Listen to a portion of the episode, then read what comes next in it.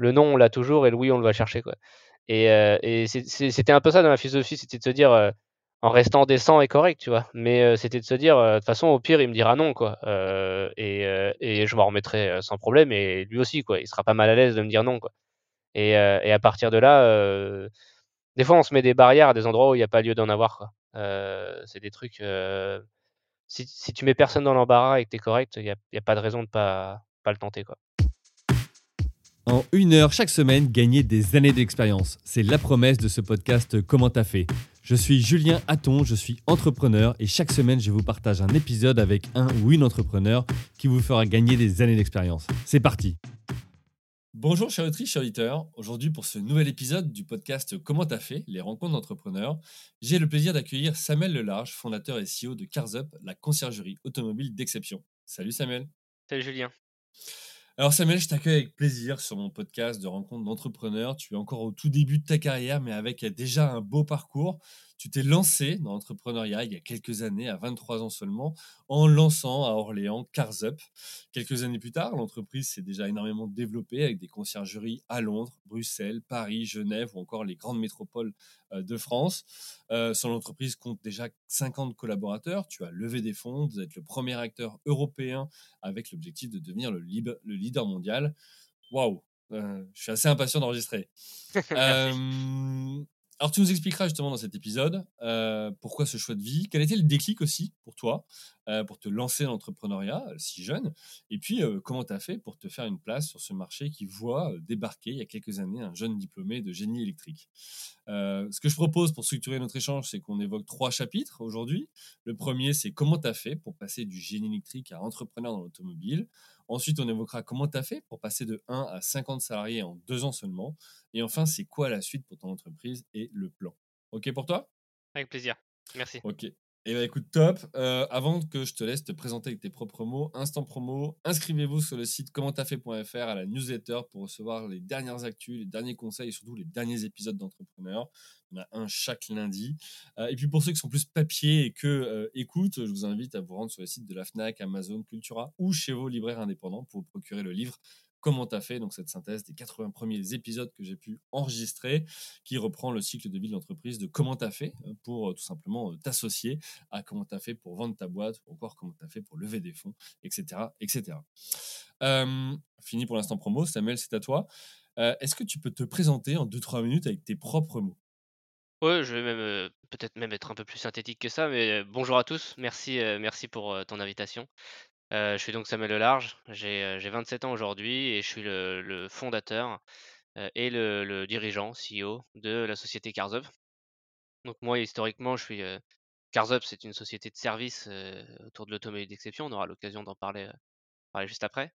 Mais moi, historiquement, je suis évidemment passionné d'automobile. j'ai un, parcours effectivement qui n'est pas lié directement à l'entreprise vu que j'ai plutôt une formation technique. je viens de l'industrie, j'ai fait 5 ans comme responsable de projet dans l'industrie générale, donc automobile, aéronautique, etc. Donc on était sous-traitant, j'étais sous-traitant des constructeurs pour faire des lignes de production. Et puis effectivement, tu parlais un peu du déclic, etc. Mais il y a eu différents événements et, faits dans ma vie qui font que, bah, à un moment, j'ai réfléchi à entreprendre.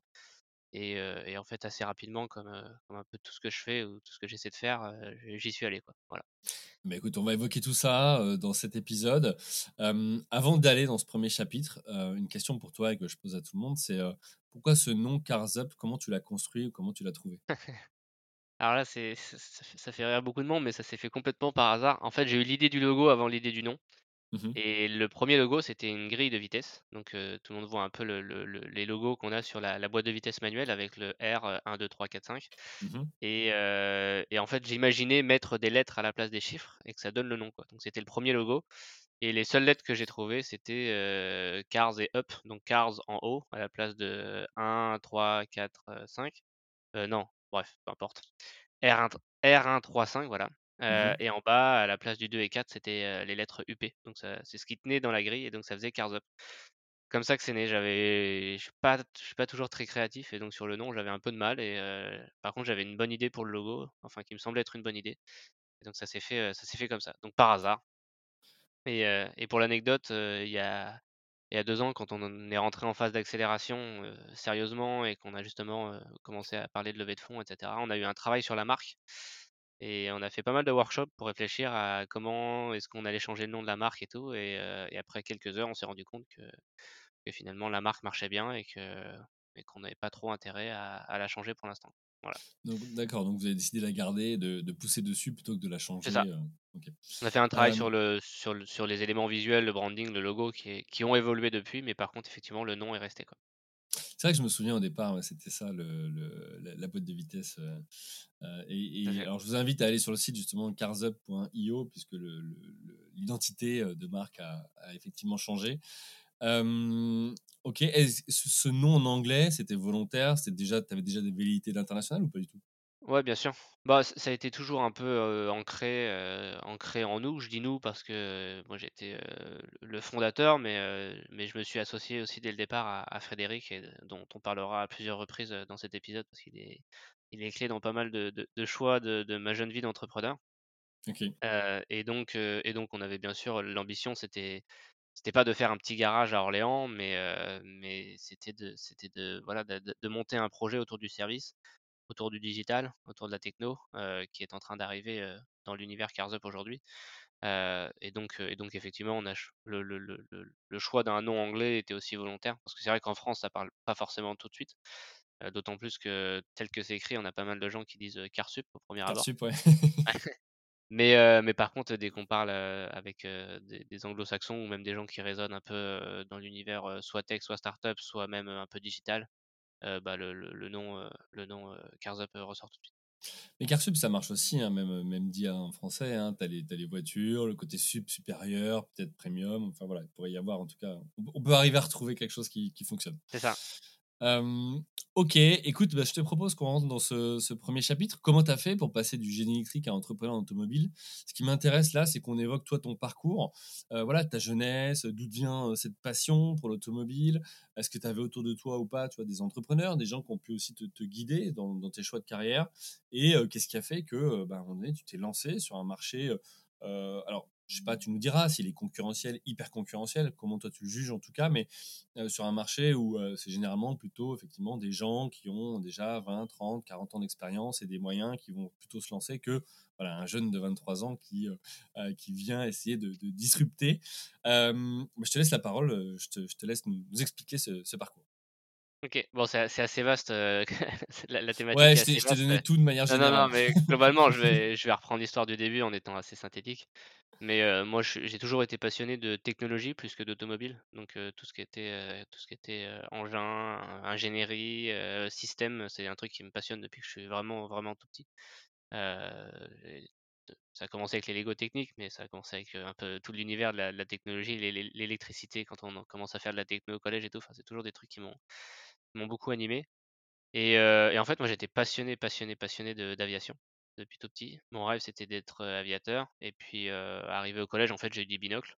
Donc, ça a réglé le sujet un peu pour moi. Et, je me suis réorienté, entre guillemets. Mais en fait, l'automobile, c'est un peu imposé à moi. Alors, de manière assez drôle, j'ai un, j'ai un papa qui est prof de mécanique auto. Mais, euh, mais la passion automobile ne vient pas de lui. Je, le- je le dis souvent, mais parce que lui, il est passionné d'enseignement et pas d'automobile, entre guillemets. Et Mmh. donc, euh, on n'a jamais euh, regardé Automoto ensemble le dimanche matin. Quoi. Voilà, T'as pas passé des donc, dimanches à bricoler, démonter des moteurs, non, en remonter et tout? non. Mais par contre, il m'a, par contre, c'est lui qui m'a transmis la, la- la passion de la technique. Quoi. Ça, c'est un truc, Mmh. c'est un truc qui vient de lui. Ça, c'est, ça fait aucun doute. Euh, mais euh, et donc voilà, j'ai grandi comme ça. euh, et puis euh, quand j'ai eu 18 ans, euh, j'ai eu très envie d'avoir des voitures, euh, d'avoir des voitures. Donc j'ai commencé à m'acheter des voitures évidemment. euh, j'ai commencé par m'acheter une 4L, après une, une Mégane coupée. Enfin bref, les trucs que tu peux t'acheter quand tu as 18 ans et que t'as pas Ouais, trop de avec les ronds, quoi. moyens du moment, ouais. C'est ça. Donc tu, tu, tu bosses l'été. Donc je, je- alors je- j'avais déjà en- créé une micro-entreprise où je vendais des, je vendais des LED. C'était la- l'avènement du ruban LED dans les années euh, 2010. Et donc j'avais monté ça quand j'avais 18 ans et donc je vendais un peu de ruban LED et tout. Et ça C'est me quoi pour les de fans de tuning ou de. Enfin, qui Non, c'était euh, la déco à la maison. C'était beaucoup la déco à la maison, Ah, c'était même pas lié aux voitures? Mmh. Euh, alors pour les voitures, je faisais des kits Xenon. Enfin, voilà. là, là, c'est la période sombre de ma vie, mais C'était voilà, les kits Xenon, ça a été la mode à un moment, voilà, donc on faisait ça, je vendais ça, j'achetais ça sur, sur eBay en Chine et puis je revendais ça en France. Donc j'avais créé ça quand j'avais 18 ans en parallèle de ça, j'ai toujours pas mal bossé, depuis mes depuis mes 14-15 ans, que ce soit faire des travaux, faire des maïs, et puis, quand j'ai 18 ans, j'ai travaillé en garage ou des trucs comme ça. Donc j'ai appris progressivement, ça m'a beaucoup appris et ça m'a apporté aussi un peu la culture du travail, assez jeune et c'était important pour moi de d'avoir ce côté à la fois résilient, heu, de de faire des tâches qui sont un peu dures et tout, ça te ça m'a donné un peu, heu, la valeur des choses et ça m'a beaucoup aidé après dans ma vie d'entrepreneur pour faire des trucs qui sont un peu plus ingrats, mais que tu as pas le choix de faire au début, parce que parce qu'il y a personne d'autre pour le faire, quoi. Bah, on dit souvent quand même que, et, et notamment pour les entrepreneurs, c'est qu'à un moment donné, il faut aussi mettre les mains dans le cambouis, il faut aussi passer par là pour comprendre comment ça marche et après ouais, justement mettre en place peut-être des ouais, systèmes ou autre, ou une équipe ou une organisation. Euh, mais toi, ça devient d'où ce côté, euh, dès tout petit, tu as voulu, tu as déjà fait un peu de business, as, voilà, tu t'es lancé, euh, tu as toujours travaillé, parce que tu aurais pu passer les étés à pas faire les maïs ou les cerises comme moi j'ai fait, toi. Ouais, je je en fait, je sais pas exactement, heu, c'est c'est un truc, heu, j je pense que c'est un une valeur familiale de de travail, quoi. Hmm, Heu, après effectivement, moi j'ai j'ai pas du tout des parents entrepreneurs, mais alors pas du tout. Heu, mon père est fonctionnaire, heu, ma mère aussi, heu, donc heu, enfin ma mère est dans est dans la santé, mais elle est aussi fonctionnaire. Donc heu donc heu, c'est pas du tout l'envi enfin vraiment, heu, d'ailleurs, j'en parlerai après, mais quand j'ai quand j'ai quitté ma boîte où j'étais où j'étais où j'étais bien, heu, pour entreprendre, c'est un peu mes parents, c'est pas forcément le ils ont pas forcément compris la décision tout de suite. Même ouais. s'ils ils l'ont accepté, ils l'ont soutenu, mais ils ont pas été, heu, ils ont voilà, C'était pas dans leur schéma à eux de non, penser. Cas, c'était pas le eux, truc, prenais qui leur risques. ouais, c'est ça, c'était pas le truc qui, qui leur plaisait le plus au monde, en tout cas au début. Hem Même s'ils m'ont soutenu dedans évidemment, hein et mais mais non, c'est, non, c'est c'est un c'est un cadre, c'est plus le cadre du travail, enfin, c'est un plus un un esprit un esprit de travail, et puis après, non, après moi j'ai eu un problème très, très jeune, c'est que j'avais, beaucoup d'envie. J'ai toujours voulu m'acheter beaucoup, beaucoup de choses, donc c'était, les voitures télécommandées, les avions télécommandés, les ordinateurs quand j'ai eu 14-15 ans, enfin ça j'ai toujours, voulu des choses qui étaient pas du tout en adéquation avec mes moyens et donc ça m'a poussé à ça m'a poussé à me bouger quoi, parce qu'évidemment C'était moteur, un driver pour toi de trouver des ouais, solutions pour euh, les acquérir. ouais, ouais, j'ai toujours, heu, j'ai toujours cherché à gagner de l'argent pour le dépenser quoi. C'était pas, heu, c Mm. c ça ça a vraiment été mon moteur et et mes parents ont pas forcément été sponsors de tous mes, de tous mes tous mes désirs. Donc c'était un ça a été ouais, ça a été un super moteur, ça a été un super moteur quoi. En tout cas pour moi, ça m'a ça m'a motivé à à me bouger quoi. Ok, donc euh, 18 ans, tu commences à t'acheter bon, les voitures que tu peux euh, avec les, les moyens de, ça, bah, de, de cet plutôt âge. des voitures à entre 1000 et 2000 € quoi, mais Voilà, globalement, que tes ouais, débrouillards, c'est que tu, tu les retapes un peu, ou tu les améliores, ou tu les tunes un ouais. peu euh, toi-même. Je les ai ai d'abord beaucoup mis en panne parce qu'évidemment j'avais pas de pas de formation, donc j'ai fait pas mal de bêtises. D'accord. donc ça, j'en ai cassé aussi une ou 2 parce que je je je je me prenais un peu pour un pilote de Formule 1.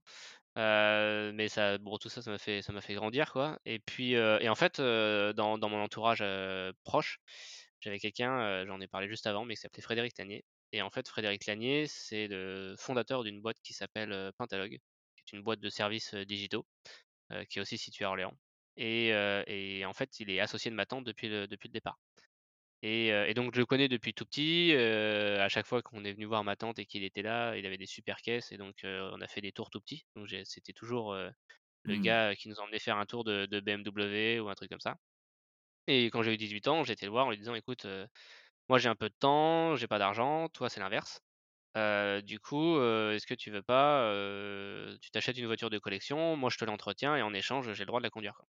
On s'est un peu tapé dans la main, heu, j'ai commencé à retaper une voiture qu'il avait au fond de son jardin, ça a été un échec total. La voiture, heu, c'était une épave, heu, ça a été un bref, j'y ai passé, des des heures et voire même des jours, pour rien et mais à la fin, il m'a dit: «Écoute, on reste pas sur un échec, on en achète une vraiment qui est propre, qui roule et à partir de là, voilà» et Donc il en avait en a pas acheté une avant. C'était pas, il en il en avait avait pas avant. Avant, il avait des voitures de sport modernes, Mm. heu, mais il avait pas de voiture de collection, quoi Mm. et il achète une première voiture, une Fiat 124 Spider, donc c'est un petit cabriolet des années 70 Heu et ça se passe bien et en fait, il y prend goût, quoi. Il commence à il comprend l'intérêt du truc et il se dit: «Mais en fait, c'est vachement bien, je prends vachement plus de plaisir qu'avec une voiture, hyper puissante parce que, bah, juste le fait de me balader avec est cool et j'ai pas besoin de rouler à 200 à l'heure pour avoir des Mmh. sensations. Et il commence à en acheter 1-2-3-4 et et moi en parallèle de ça, je commence à travailler dans l'industrie. Donc je fais une formation de d'un de génie électrique. Donc tout ce qui est tout ce qui est informatique industrielle, programmation, réseau électrique, enfin voilà, tout ce qui touche, à l'énergie électrique dans l'univers industriel. Donc ça va vraiment de la du circuit imprimé, jusqu'au poste de transformation en passant par les lignes de les lignes de production avec tout le tous les automates qui vont qui qui les font fonctionner. C'est Mmh. vraiment un univers qui est très vaste, mais qui est quand même,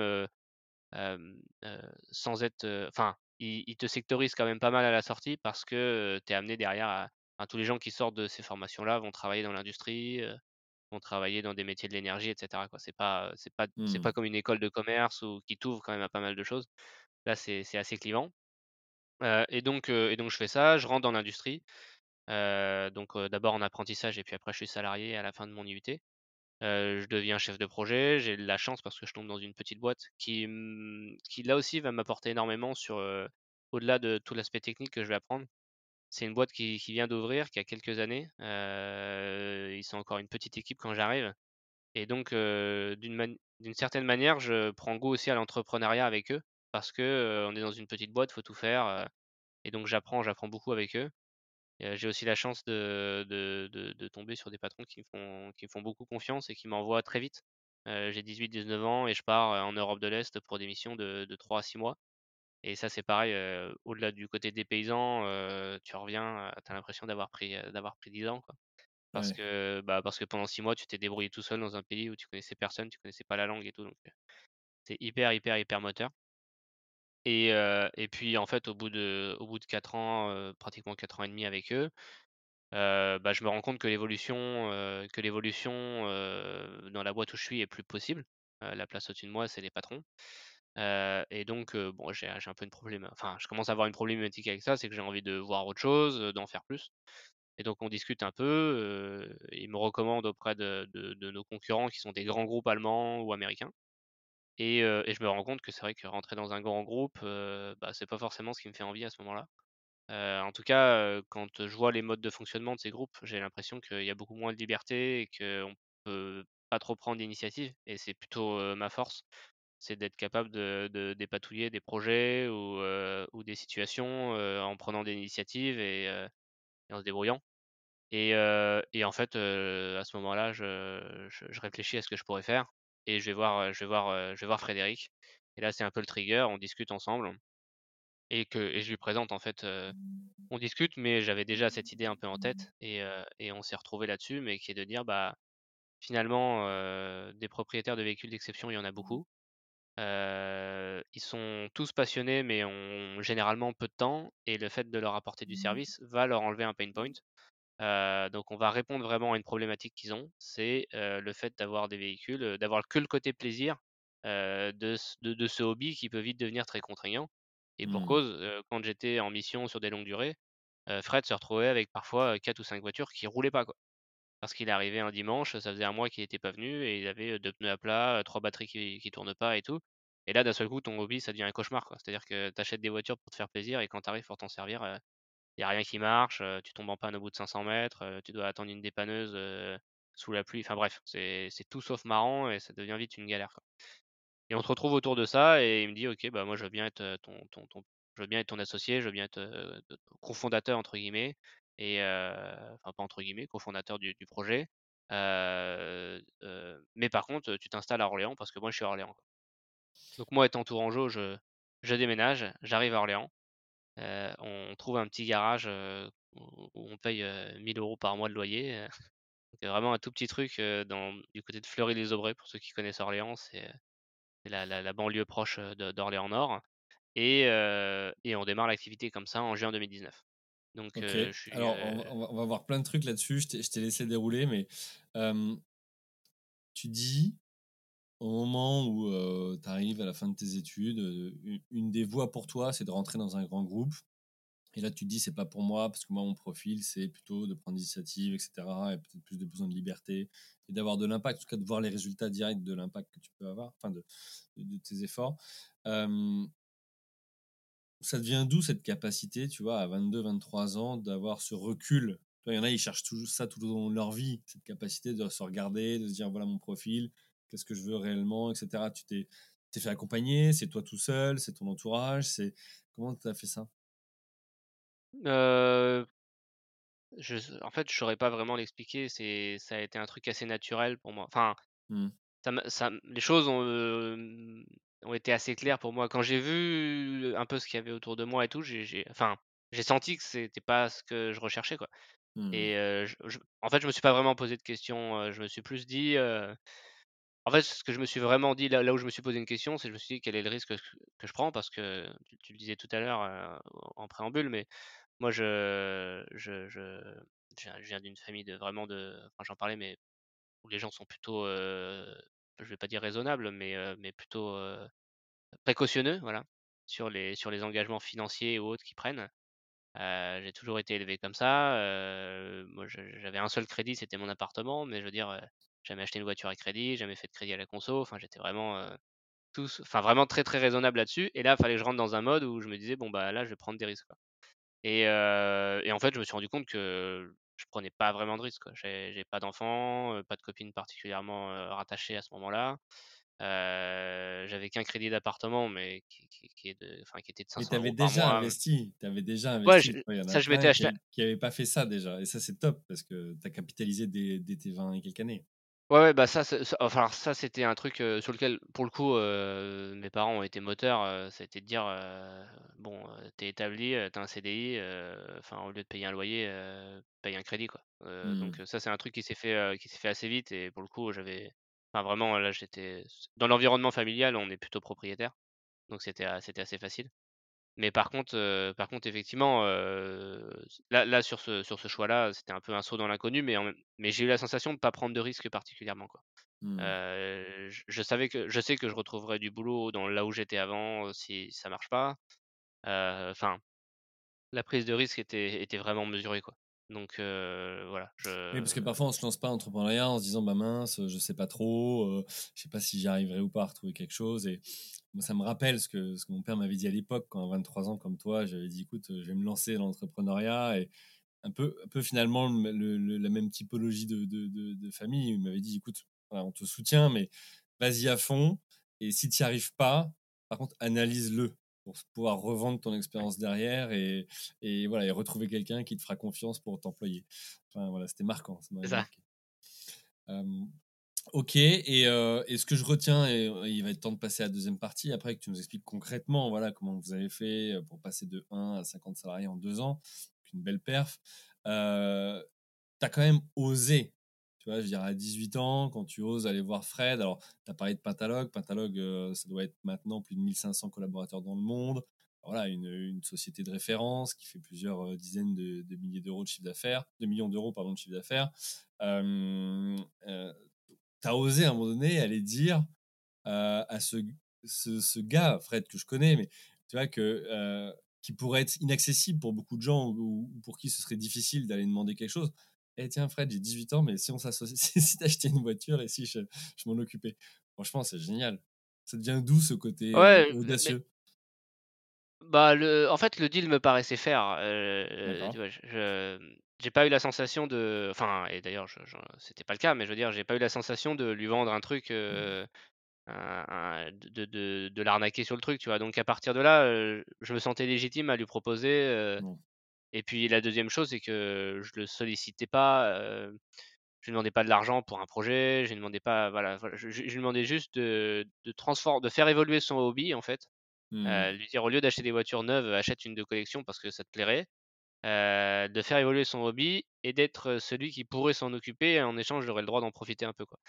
Donc, mmh. euh, et étant donné que je le sollicitais sur rien d'autre et que je l'ai jamais d'ailleurs sollicité sur rien d'autre avant de monter le projet, bah voilà, je, me suis dit. En fait, il y a un copain, j'ai un copain à Orléans qui dit toujours ça, qui, est assez drôle, qui est un ancien assureur qui s'appelle Wilfried.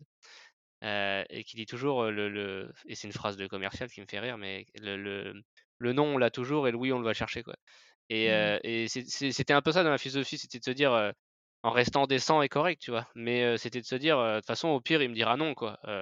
Et et je m'en remettrai, sans problème et lui aussi, quoi. Il sera pas mal à l'aise de me dire non, quoi et et à partir de là, des fois, on se met des barrières à des endroits où il y a pas lieu d'en avoir, quoi.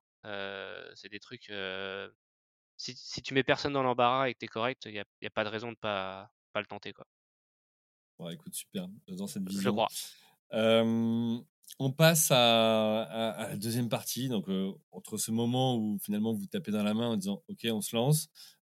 Frédéric te dit: «Bon, OK, je viens avec toi sur le dossier». Comment comment tu as fait, comment vous faites, de manière générale pour passer de 1 à 50 salariés en 2 ans? Alors on va parler évidemment, levée de fonds, on va parler aussi ouverture de conciergerie, parce que vous en avez plusieurs, on en a parlé dans l'introduction. Mais l'idée, c'est comment tu construis ce projet-là alors que toi, tu as jamais été entrepreneur avant? Et et une autre des questions que je me pose, c'est bon, tu as 50 salariés, mais comment tu as structuré? C'est quoi ton rôle au quotidien et cetera? Donc, je te livre encore plein de questions, mais c'est pour, te donner une vue de ce qu'on va évoquer ensemble. Bah, dans l'ordre, heu, alors effectivement, on est passé de 1 à 50 salariés en en 2 ans. Par contre, on a fait 2 ans au préalable où j'ai été tout seul quand même.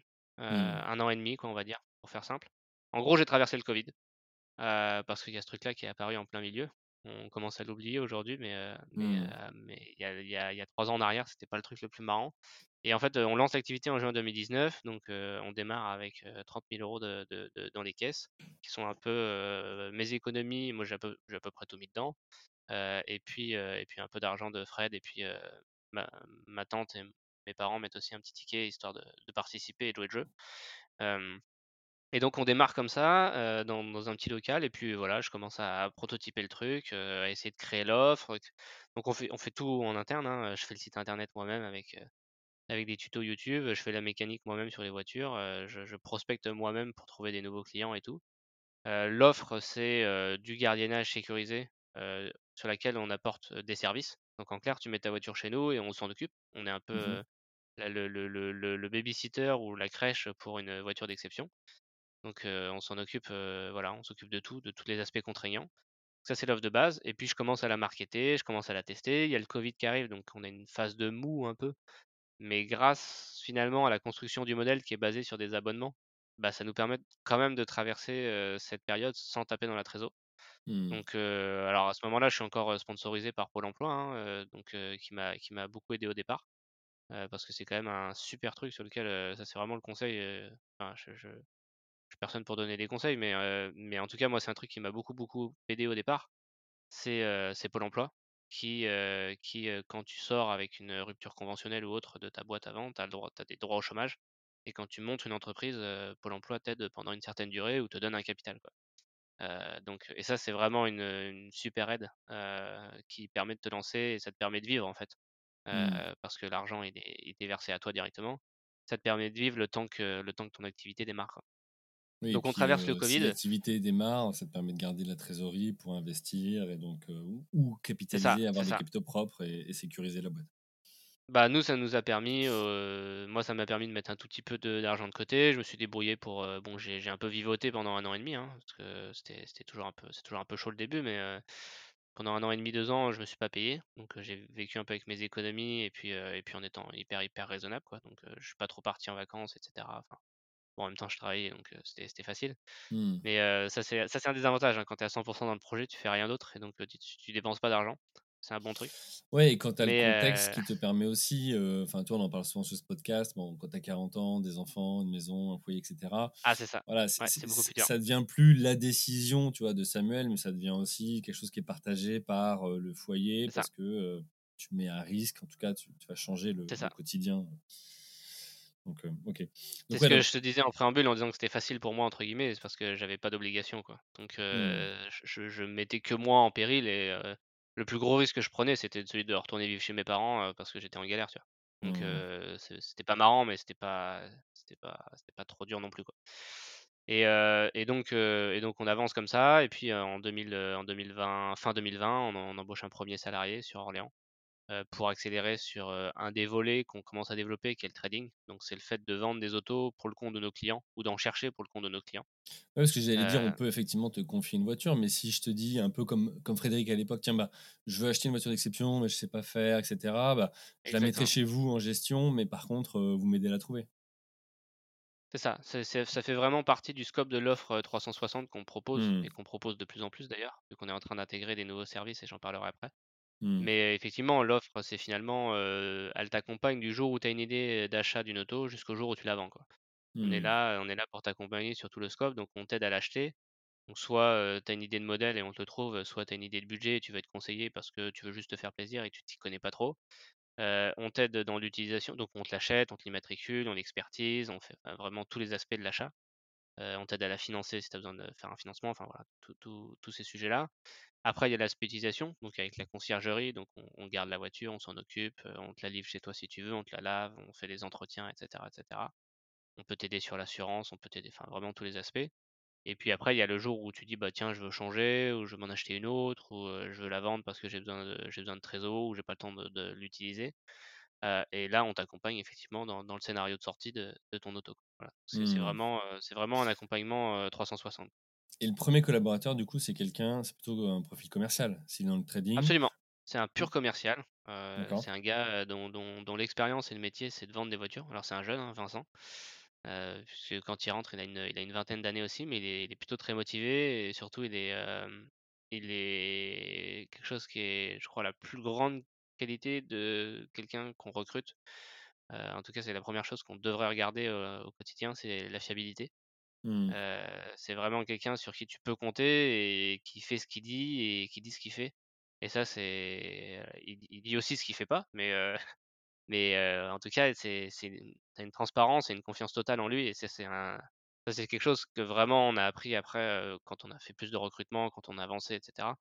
C'est que vraiment la, la qualité, enfin une des choses les plus importantes, au-delà de la compétence, au-delà de du dynamisme, au-delà de toutes ces choses-là, c'est la fiabilité. Quoi. Mmh. C'est extrêmement important, surtout dans un univers de services d'exception comme, comme on le fait nous, où on a besoin d'être, d'avoir une confiance totale dans les gens avec qui on travaille.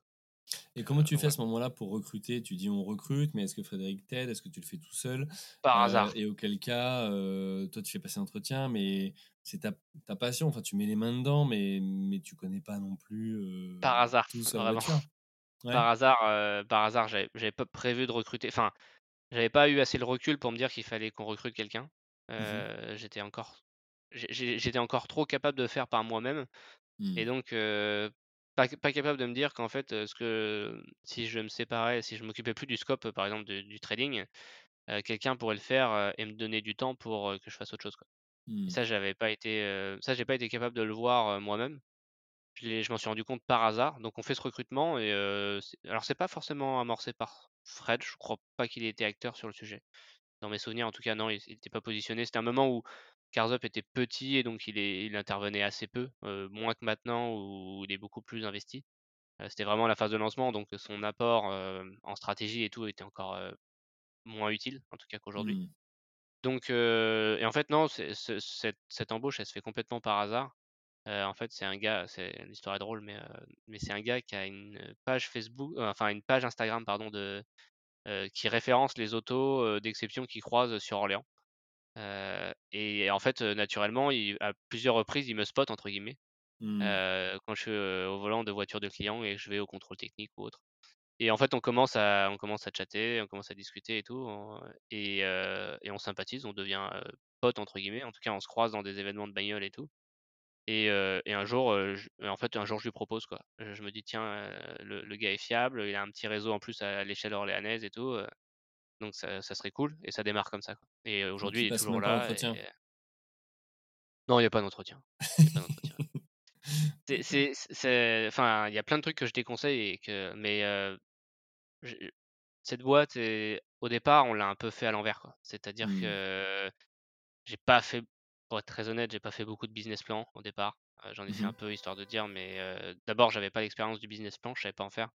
Et en fait, ça me gonflait un peu de les faire, pour être honnête. j'ai plutôt eu la volonté de. Enfin, j'ai plutôt eu tendance à faire et en me disant on orientera en fonction de comment ça se passe. Quoi. Et on orientera le business model comme ça, quoi. Ça s'est un peu fait comme ça et sur Vincent, ça s'est fait comme ça. Alors depuis, on a évolué, hein. Ouais, j'imagine que tes Maintenant, autres pilote recrutements, heu, tu les as fait ma ma autrement, mais maintenant maintenant, on pilote l'entreprise, mais heu, mais à ce moment-là, c'était plutôt de la navigation à vue, que du pilotage. Mais par contre, il y avait quand même cette volonté, dans le fond, d'aller là où on est aujourd'hui et même là où on sera demain, quoi. Mais alors mais que à ce moment-là, pu, c'était beaucoup plus à l'instinct, quoi. mmh. Alors que tu aurais pu, du coup, prendre quelqu'un qui venait peut-être, heu, tu vois, heu, réaliser les missions, je pense à, heu, bah, livrer les voitures, les nettoyer, les réparer et cetera. Toi, tu as choisi Mmh le premier recrutement, qui est un profil commercial pour que toi, ça te libère du temps et que tu puisses structurer davantage la boîte, c'est ça? C'était ça le plan? C'est ça, c'est ça complètement. Et puis, livrer des voitures, laver des voitures et cetera, c'est des trucs que tu peux assez facilement, en étant prudent avec, le mais le choix de tes sous-traitants, mais sous-traiter. Mmh. alors que vendre des voitures, ça peut qu'être un gars qui est en interne, quoi. Tu peux pas tu peux pas appeler un gars demain et lui dire: «Tiens, viens me vendre une voiture, faut j'ai pas le temps de le faire», quoi. Mmh. alors que par contre, tu peux appeler un sous-traitant en lui disant: «Tiens, viens me laver une voiture, j'ai pas le temps de le faire». Donc Mmh. c'était vraiment un truc sur lequel, que personne d'autre, enfin que je pouvais pas sous-traiter. Et puis après, il y a un scope que je voulais garder qui était tout le scope, de la partie, suivi des autos qui sont en conciergerie et cetera. Parce que j'avais développé une relation particulière avec, nos clients et qu'en plus, heu, bah, je le disais, hein, moi je suis passionné technique, passionné d'auto et donc heu et donc j'ai la je je j'ai une appétence particulière pour le fait de m'occuper des autos de collection de sport, Ouais, quoi tu as et heu besoin d'être au contact des voitures, des clients et ouais. De ouais, ouais et puis de comprendre, en fait, de comprendre quelles étaient les difficultés en en ayant l'envie de de faire grossir le projet, un des trucs les plus importants, c'était de comprendre, qu'est-ce qui était difficile dans notre métier, quoi et c'est ce qui Mmh. nous a permis, dans ces 2 dernières années d'accélérer très vite, mais surtout de de mettre en place tout un système, aujourd'hui, on est en cours de certification ISO 9001 et en fait, de structurer très fort les process, pour conserver le niveau de satisfaction client, malgré la la la croissance, alors qu'on est sur un service d'exception et qu'on sait que bah, c'est le plus dur à délivrer, le service d'exception quand tu grossis, quoi, parce Mmh. que tes collaborateurs, même les même les plus investis et tout, ne peuvent pas être aussi investis que que le dirigeant, quoi et c'est normal en même temps, hein, je veux dire, Mmh. parce qu'on leur demande, quoi. Donc OK, heu alors donc tu tu moi, je voilà. tu tu parles de phase d'accélération. Hem, ça m'intéresse qu'on rentre dans ce sujet-là. C'est comment tu passes, d'une conciergerie où, voilà, vous êtes deux trois au départ, à une conciergerie où, heu, vous avez, heu, 5-6-7, heu, tu vois, heu heu, bah, lieux, vous avez plusieurs pays ouverts. Voilà, c'est plus le même modèle. Comment tu as fait évoluer bah, il y a il y a il y a un y a 1 déclic, hein et qui vient de qui vient de Fred. Moi, j'étais un peu quand même, hem, j'avais quand même eu tendance un peu à commencer à me regarder le nombril, quoi. Donc, heu, on était sur Orléans, ça commençait à bien tourner. On avait Vincent qui faisait tourner un peu le trading, donc on commençait à faire un peu de chiffres, et et on arrive en milieu 2021 quoi, enfin, on va dire avril 2021 et je suis un peu là, commence à bien me plaire dans ce que je fais, quoi. Donc, entre-temps, on avait ouvert un bout d'agence à Fontainebleau avec un de nos anciens clients, dans un modèle, où on avait partagé l'ouverture, ce qui était pas terrible d'ailleurs. On a fini par lui re lui re lui reprendre ses titres, sur enfin, en accord avec lui, hein, il est toujours client, Mmh. on s'entend toujours très bien, mais juste, c'était un de nos clients qui avait voulu, qui était parti vivre à Fontainebleau, et qui, nous avait dit: «Bah, tiens, vu que je suis à Fontainebleau, on pourrait faire un truc ensemble» et donc on a démarré un truc à Fontainebleau, mais lui avait un autre taf, donc c'était difficile pour lui de s'investir à 100 même s'il a fait beaucoup, et donc on a fini par le re le re le reprendre en interne, mais à part à part ce ce petit ce petit bricolage à Fontainebleau, on a on a on a pas grand chose de développé pour ce à ce moment-là et c'est Fred, qui met un peu un coup de pied dans la formule dans la fourmilière en disant: «Écoute, faut que tu ailles vivre à Paris, il faut que tu ouvres un truc à Paris, quoi» Mmh. et donc ça, c'est vraiment l'événement trigger et quand je pars à Paris et qu'on ouvre une première conciergerie à Paris, bah, là, tout s'accélère, et à partir de là, à partir de là, les choses vont aller très vite. Donc là, globalement, on est en juin, juillet, heu, 2021. Donc j'ouvre une première conciergerie à Paris, donc là, je suis tout seul. C'est Vincent, du coup, qui fait un peu tourner la boutique à Orléans. Et là, on commence à discuter avec Fred et Fred me dit: «Écoute, à ce stade, maintenant, il te faut un bras droit, il faut qu'il y ait quelqu'un qui soit là pour, te donner du temps et aussi pour t'aider et te challenger sur la vision et que vous rentriez dans un autre mode, de développement» et donc on commence à regarder et par hasard, il y a un gars qui répond à un post, LinkedIn que fait Fred, à ce sujet, qui s'appelle Sébastien Cauchois et heu, qui est un jeune ESSEC heu, qui est passionné d'automobile et en fait, on rencontre, on sympathise, on discute un peu, on se voit 3-4 fois parce que fallait qu'on soit sûr, lui et moi, ça ça matchait bien et Seb rejoint l'aventure à ce moment-là. Donc septembre, globalement septembre 2021, Seb qui est donc mon bras droit, arrive dans la boîte et là, on va commencer à déployer, à déployer sévère. Donc on commence à recruter, heu, 4-5 personnes. Donc quelques commerciaux, un 1er poste administratif, et puis avec Seb on en fait beaucoup. On commence à faire quelques partenariats avec des maisons d'enchères, des trucs comme ça, qui vont aussi nous nous apporter, bah, 1 crédibilité et 2 heu, un peu d'énergie. Mmh et puis, et puis, après voilà, on ouvre une 2e conciergerie sur les Champs-Élysées et donc là, on est globalement en 2022, on est en situation de lever des fonds pour la 1re fois. Donc heu, alors c'est un truc qu'on travaillait déjà depuis quelque temps. Heu, on en avait discuté avec Fred et tout, mais on s'était rendu compte ouais, de levée de fonds. Mmh. En fait, on en est venu à parler de levée de fonds parce qu'on s'est rendu compte d'une chose, c'est que le marché était pas structuré. Heu, il y avait pas d'acteurs il y avait pas d'acteurs, différenciants, il y avait pas de techno dans le milieu, c'était très opaque et c'était un marché avec énormément, énormément d'acteurs. Heu, donc il y avait une vraie opportunité de prendre le marché, de disrupter tout ça, d'apporter une solution claire, transparente, heu heu, avec un peu de digital, enfin même beaucoup de digital au milieu de ça parce que finalement, bah, les clients, suivent leur auto directement dans une app et puis je vais en parler après, mais c'est en train de prendre de plus en plus d'ampleur cet aspect-là. Et donc on se rend compte de l'opportunité et on commence à regarder les métriques du marché, les rentas des boîtes qui sont en place et cetera et d'un seul coup, on réalise qu'en fait, c'est, heu, c'est un business qui est vraiment bien, quoi, qui est vraiment Mmh. intéressant et que et que si on le prend pas, heu, il y a un gros concurrent américain qui s'appelle Hagerty. Alors Hagerty, c'est l'assureur, mais eux, ils ont ils ont un truc qui s'appelle ce Garage and Social Club, heu, qui, comme son nom l'indique, est un garage, et un lieu de vie, pour véhicules d'exception. Un peu ce qu'on fait, et qui est en train de prendre, pas mal de parts de marché aux US et on se rend compte que voilà, bah, il y a il y a un très gros marché dans le monde. Le marché de l'automobile d'exception, quand on commence à regarder les métriques, heu, est en pleine accélération. Mmh tous les ans, Ferrari, Porsche, heu et cetera, réalisent des records historiques. Ferrari a vendu cette année 3 ans de production à l'avance. Enfin, c'est c'est énorme. Ah, c'est un marché de 500 000 000 € dans le monde, qui est en croissance de de 1,5 % par an d'après les Échos. Et le marché du service au milieu de ça, c'est globalement, heu, 5 000 000 € dans le monde, quoi. Donc c'est quand même un il y a un vrai marché avec du potentiel là-dessus. Donc on commence à regarder les métriques et tout, on commence à avoir un peu les yeux qui tournent, on se dit: «Bon, OK, il y a vraiment un truc, quoi» et à partir de là, on réalise qu'il faut aller vite et l'entreprise est encore jeune. Alors sur les 2 premiers bilans, on est on est, on est à l'équilibre, hein, on est rentable. Que c'est ce Heu, que j'allais dire quand tu dis: «On ouvre mais sur les champs» et cetera, heu, tu fais avec quels moyens? Parce Ça, c'est en fonds propres, c'est en fonds propres, c'est on fait on fait ça en fonds propres, c'est beaucoup l'art de la débrouille aussi. Donc on fait beaucoup avec peu de moyens. Ça fait rire beaucoup de gens chez nous encore aujourd'hui, mais et je fais pas de pub pour eux, hein, c'est pas forcément, le top du top, mais n'empêche qu'Alibaba a été notre un de nos fournisseurs pour pas mal de trucs pendant longtemps Mmh. et sans ça, on serait pas arrivé là où on est aujourd'hui et c'est ça pour tout, quoi. Il y a beaucoup de trucs, quand on prend, les Champs-Élysées, il y a un problème, les places sont trop petites Ah, et en fait, on n'arrive pas à rentrer des clients, quoi. Ouais. Mmh. Ouais, c'est-à-dire que les clients arrivent et disent: «Bah non, je peux pas mettre ma voiture parce qu'en fait, c'est trop petit, et je vais je vais cogner les portes des voisins, quoi» et donc on achète de la moquette, on achète de la moquette, et avec, et avec Seb, on va passer on a passé, quelques week-ends à recouvrir l'intégralité du parking de moquettes pour, pouvoir redessiner des bandes, avec, avec, des trucs faits exprès et du coup, on a fait des places qui étaient beaucoup plus larges, qui font 3 mètres de large, et là, d'un seul coup, on a rempli le parking en en 6 mois, quoi et donc on on a été tout de suite, mais tu vois, c'est que des au début, tu tu tu voilà, faut faut quand même, avoir une culture de la Non, mais il faut débrouille, y penser, tu vois? Ouais, heu, c'est ça, c'est qu'il faut y penser et tu en as beaucoup qui resteraient face à cet obstacle en disant,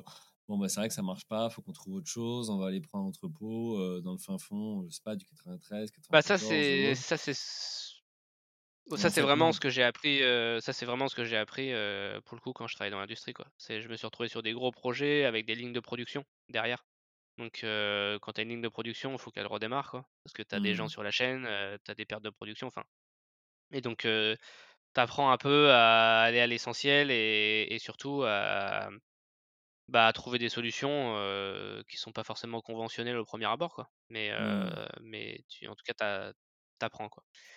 Donc les ça champs, ça c'était tu vraiment, remplis heu le tu ouais. remplis le parking, et de là après à ouvrir, Londres, Bruxelles et cetera, c'est qu'est-ce qui s'est passé? C'est vous avez levé d'abord pour le faire? On a en fait, on a une opportunité de racheter un gros concurrent, qui est dans l'Ouest parisien, qui est un des plus gros acteurs européens et avec qui on discute un peu et on sent qu'il y a une opportunité et donc, en partant de là, on lève des fonds. Donc on fait une première petite, entre guillemets «petite opération», mais on lève, on lève 700 000 €. Heu, ça va nous permettre d'aller chercher aussi à peu près 1,5 million de dettes. Auprès Donc, en cumulé, on a Vous on levez heu, les 700 auprès 000? de, auprès de business angels. D'accord. Business angels, donc quelques-uns sont nos clients parce qu'on a la chance d'avoir des clients qui ont un peu de moyens, de par les autos qu'ils possèdent. Donc on a quelques clients qui investissent chez nous et puis sinon c'est un peu du réseau de Fred et puis on prend un leveur de fonds qui nous apporte aussi, quelques, bah, quelques investisseurs et prendre un leveur de fonds, ça nous a beaucoup aidé. Donc c'est, Benjamin Cernès, alors il est pas que leveur, il est aussi conseil chez nous. Mais c'est un gars c'est un gars brillant mmh, qui a commencé sa carrière à la Deutsche Bank comme analyste, qui a écrit un bouquin sur la levée de fonds et tout et qui finalement va nous alors il y a y y toujours plusieurs avis sur les leveurs de fonds. Moi, je vais juste donner le mien, mais pour nous, ça a été très important parce que ça nous a permis de de gagner, alors parce que parce que ça coûte de l'argent, un un leveur de fonds, hein, c'est heu, entre 2 et 5 de des montants levés, donc c'est quand même significatif. Mmh. Mais heu, mais nous, ça nous a énormément aidé parce que, bah, il y a tout un taf autour de la levée de fonds, la rédaction du deck, alors bien sûr le deck il vient de toi parce que c'est toi qui as la vision, c'est toi qui as les images et tout, mais la mise en forme, le le le le clean et la préparation des BP, les premières discussions avec les investisseurs, c'est super important. Et surtout moi ce que ça nous a énormément apporté, c'est que le fait d'avoir un leveur de fonds, ça te permet de te défausser sur lui l'intégralité des discussions relatives, aux conditions spécifiques que veulent négocier les uns et les autres et ça Mmh. te permet de conserver, une top, top relation avec tes investisseurs? Parce que c'est pas toi qui as négocié avec eux des trucs chiants, des trucs sur lesquels, il peut y avoir de l'agacement, quoi et ça, je trouve Mmh. que c'est c'est hyper Et toi, tu restes important, focus sur l'activité pendant ce temps-là aussi? Ouais, c'est ça et puis, c'est, enfin, ça te permet, moi je moi je reste focus sur l'activité, on reste focus sur la croissance, sur, ce qu'on doit faire pour structurer l'entreprise, pour avancer et cetera.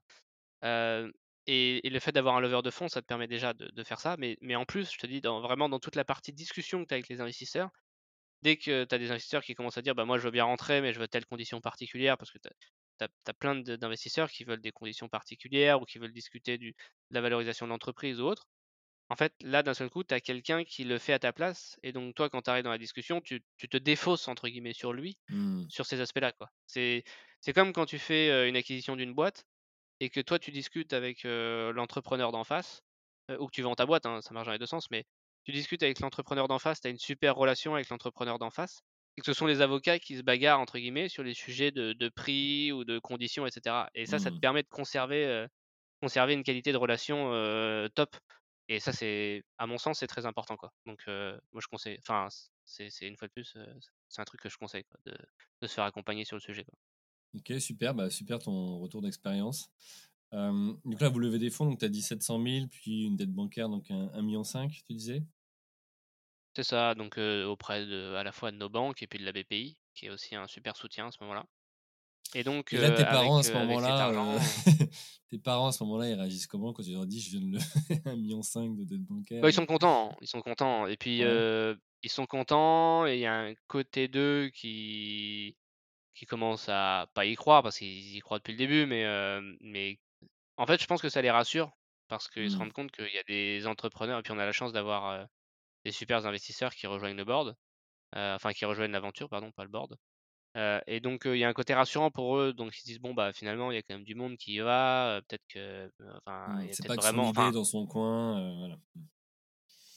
Ouais, c'est ça, et puis, non, ils sont je pense qu'il y a enfin, il y a il y a une il y a un co ils sont fiers aussi, ça commence à enfin, il y a moi, je suis très fier, mais eux aussi, je je je sens qu'ils sont fiers et et surtout, c'est c'est assez drôle, mais ils commencent à avoir des gens autour d'eux qui parlent parfois de Cars Up, et d'un seul coup, ils se rendent compte que, bah, fina ça commence à être connu, Mmh. notamment mon mon père, il a quelques élèves, qu'on entend parler, et donc ça le voilà, ça fait ça ça le touche, quoi. OK, super. Donc cette première levée de fonds, ça vous permet d'ouvrir, heu, quoi 2-3 conciergeries? Vous continuez à recruter aussi? Qu'est-ce que vous Ça faites ne de cet argent? ça nous permet d'ouvrir, heu, 2-3 conciergeries, ça nous permet de recruter massivement pour le coup, vu qu'on va faire, heu, une une 25 voire 30 embauches avec cette levée de fonds. Heu, enfin même un peu plus, on a fait en fait on a fait, ouais c'est ça, une trentaine d'embauches, avec cette levée de fonds. Donc et là, et là il se passe un truc un peu bizarre, c'est qu'on cligne des yeux, on est, heu, en janvier 2023 et on n'a rien vu venir et on n'a plus du tout la même entreprise qu'il y a un an avant, quoi. 1 an avant, on était 4, heu Oui. et heu, on faisait des Mario Kart le midi, pour rigoler. Et là d'un seul coup, on est, on est 35, heu et mmh, je le réalise quand, je prends la parole à Noël, parce qu'on se fait un petit Noël en interne, et quand je prends la parole à Noël, je me rends compte, en fait, il y a beaucoup de gens en face de moi et qu'on n'était pas habitué à ça, et ça fait drôle.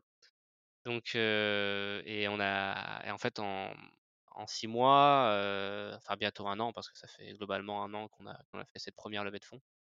On a fait une acquisition, on est passé de de 10 000 € d'abonnement par mois à peu près à 100 000 €.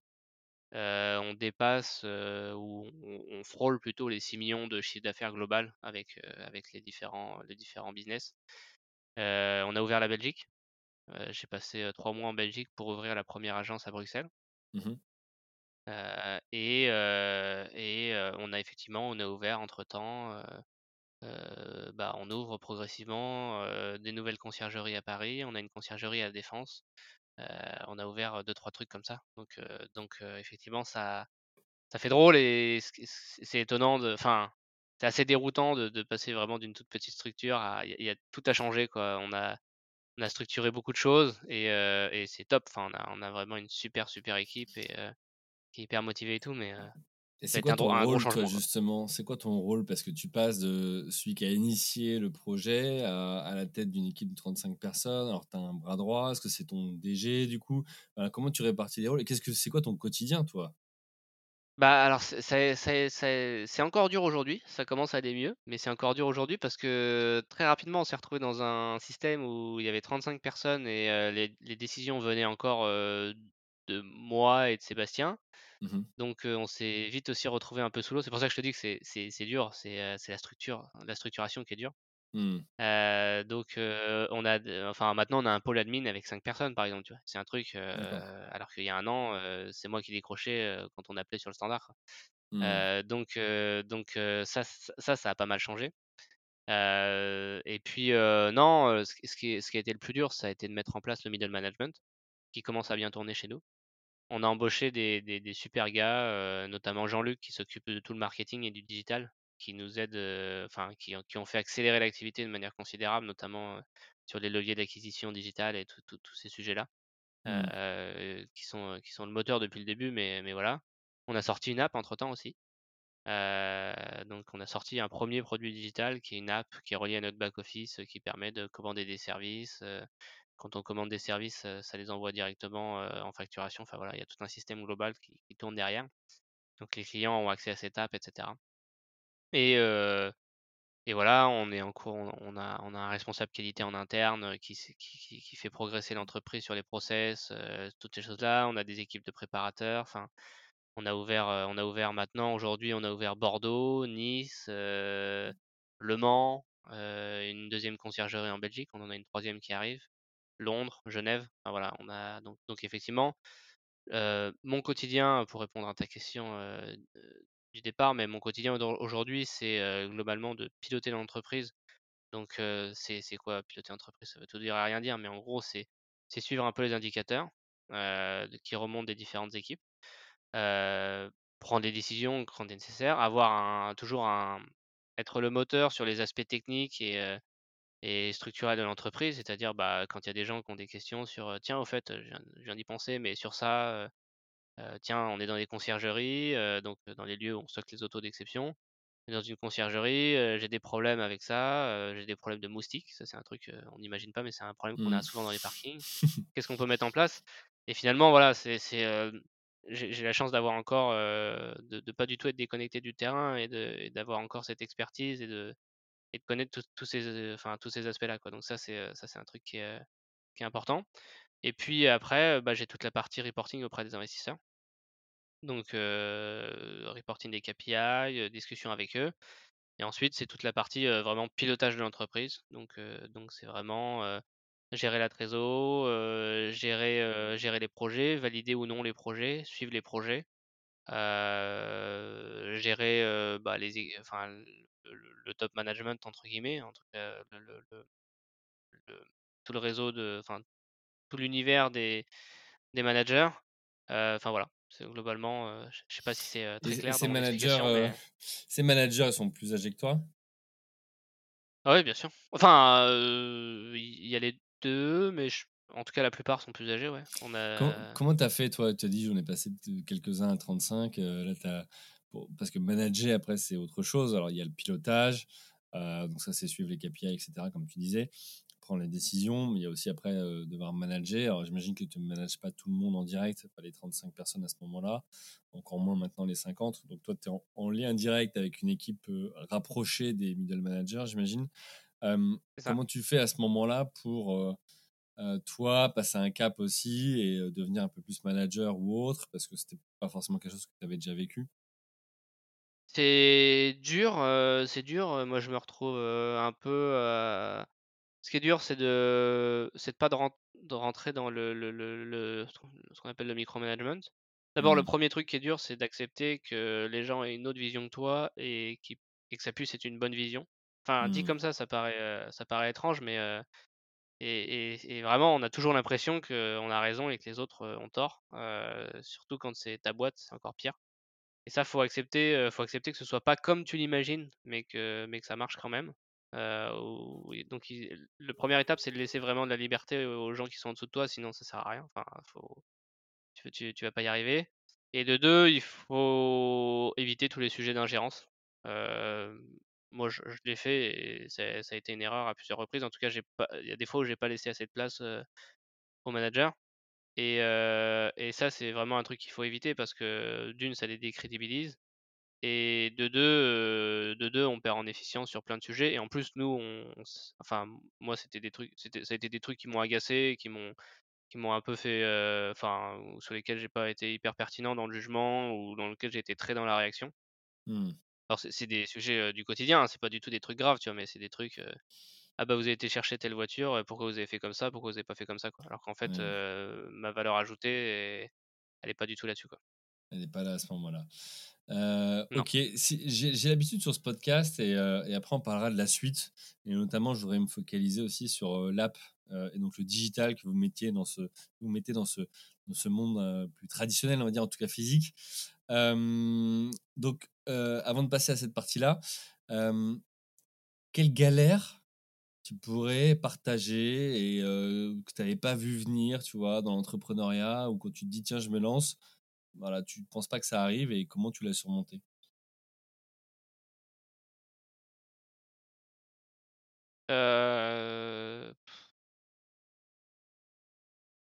Je j'en vois pas trop comme ça. On n'a pas eu de galère, on a eu des trucs, pas marrants, mais de galères insurmontables, heu, on en a pas forcément surmontable, ça peut être les moustiques, toi tu t'attends pas à ça, ça peut être la moquette, heu, ça peut être le fait de dire: «Bah, tiens en fait ouais, heu, OK sur le papier recruter 30 personnes c'est bien, mais j'avais pas anticipé la notion Bah, c'est ça, non, management». non, mais la galère, c'est ça. Non, bah, en fait, la galère, la galère, c'est, non, mais si, la galère, c'est ça, c'est, enfin, c'est pas la galère, mais c'est la difficulté plutôt. Mmh. C'est, c'est effectivement quand quand tu fais rentrer beaucoup de gens d'un coup, de pas Mmh. perdre l'ADN de l'entreprise et surtout, tu deviens exposé à des à des trucs, qui te semblent qui te semblent à la base des caricatures de de patrons de droite, heu, dans dans pour le côté caricatural. Mmh mh. Et qui en fait sont vrais sur certains sujets.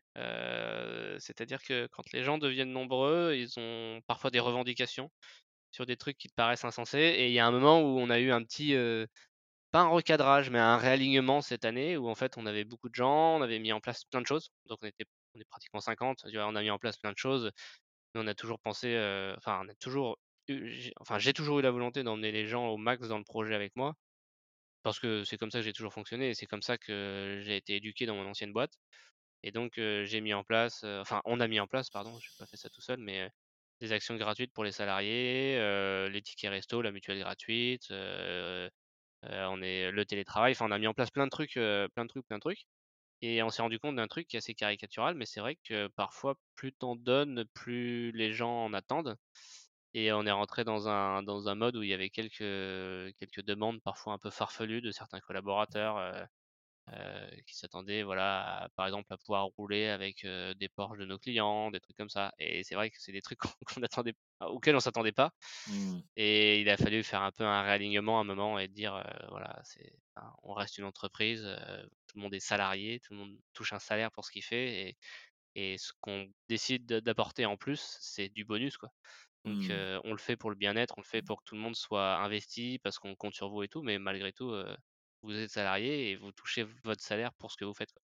Mmh. Donc voilà, ça c'est ça c'est des trucs euh, euh, c'est des trucs qu'on voit pas forcément venir. On s'imagine que c'est un peu caricatural, mais c'est vrai que des fois, euh, des fois, c'est nécessaire de, bah, de remettre euh, le travail au centre euh, du débat et de se rappeler qu'on vient en entreprise pour travailler, pour accomplir une mission pour laquelle on a été embauché et qu'on touche un salaire pour ça et qu'on devrait, enfin, on n'a pas forcément à avoir des bonus en plus pour le travail qu'on réalise, quoi.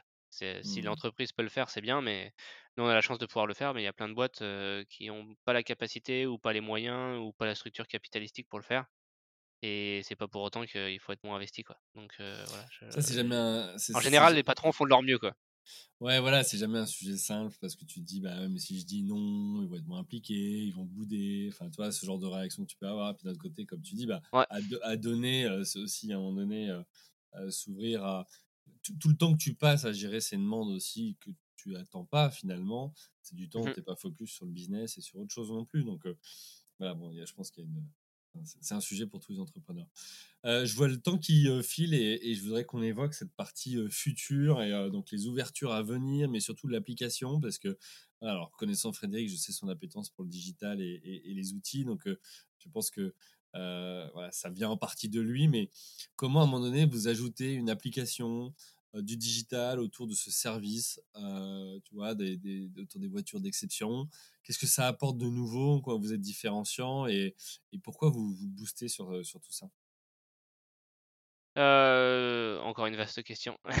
Euh, mais euh, mais euh, alors, effectivement, le, le, côté digital vient de Frédéric, même si moi j'ai une grosse appétence pour ce sujet-là aussi Hmm. depuis, depuis le départ.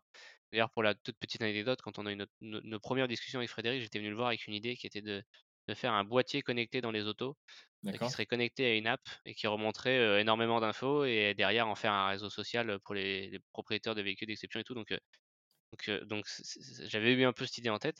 Et en fait, euh, nous, on a construit, on a construit d'abord un business physique qui nous permet de construire un produit digital qu'on va tester sur les membres physiques qu'on a déjà.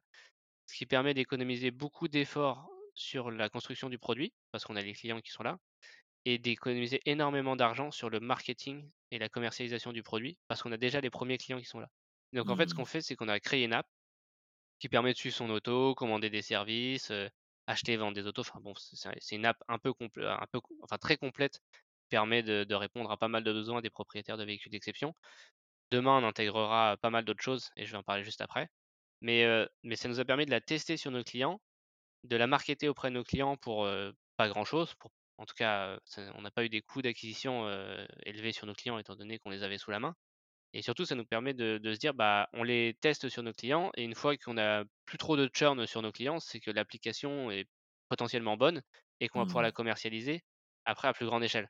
Parce que le problème, c'est qu'aujourd'hui, euh, tu lances une app, euh, tu, la, tu, tu, tu mets euh, des centaines de milliers d'euros de marketing pour que des gars la téléchargent, puis il l'installe et puis il churn, il l'utilise pas, Hmm. euh, il la désinstalle.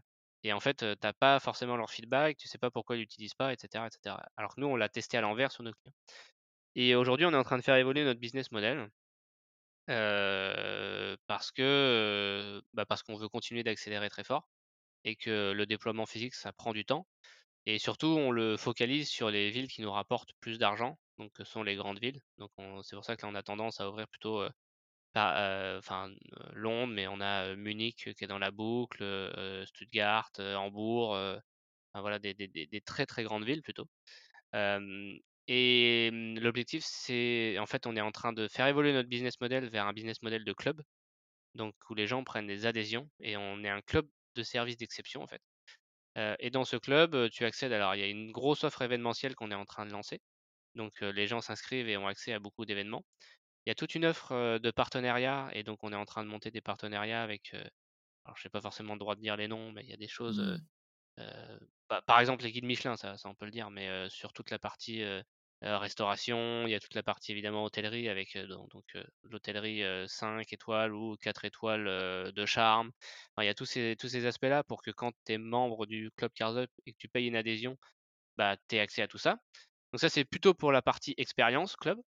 Ensuite, il y a tout un il y a tout l'univers des services. Donc là, tu as accès à ton auto, ton auto est renseigné dans l'app, tu peux commander des services dessus qui peuvent être délivrés demain à domicile et on va s'appuyer sur les conciergeries physiques pour délivrer du service at home parce qu'aujourd'hui, on s'adresse uniquement aux propriétaires qui ont besoin de stockage et ça mmh. représente à peu près 15% du marché du véhicule d'exception. Donc on notre offre, ne s'adresse pas encore, aux, 85 autres pourcents, mmh. Grâce à ça, elle va pouvoir s'adresser à eux. Au milieu de ça, on a un parcours qui sera complètement gamifié avec des, des histoires de paliers. Donc, tu arrives, tu es membre bronze. Si tu colles ton sticker Scars Up sur ta voiture, ça te donne des points. Si tu parraines des gens, ça te donne des points et ça te fait passer silver, gold, etc. qui te permettent d'accéder à certains événements ou certains goodies pour lesquels tu seras invité. Donc, c'est vraiment dans le côté club d'exception.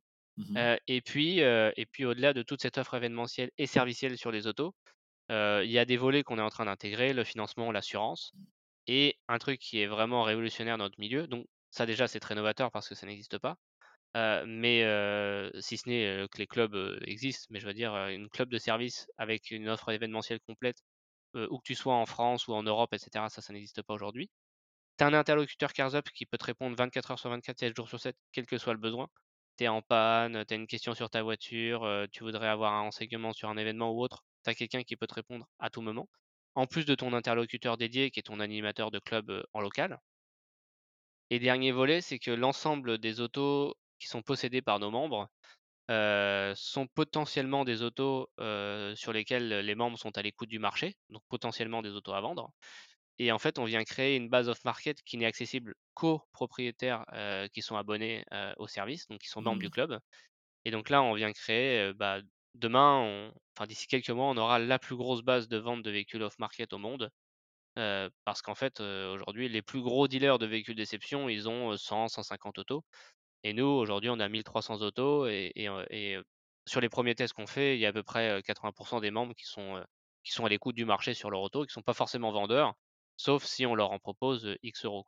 Mmh. et au milieu de ça, tu as toute une offre, enfin, tu as tout un système d'achat et de vente des autos qui est simplifié c'est-à-dire que soit tu achètes une auto et tu cliques et donc tu as toute la partie financement et tout qui peut, qui peut s'imbriquer.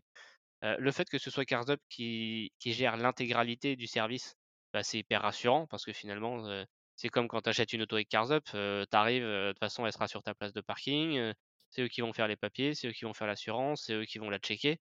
Donc l'offre, elle est hyper transparente, hyper claire, hyper facile et hyper rassurante. et en plus, on est en train d'intégrer avec un, partenaire financier mais le, rachat en un clic de ton auto. Donc en permanence sur la page de ton auto, tu as une valeur de rachat en un clic. Donc que ta voiture est rachetée instantanément.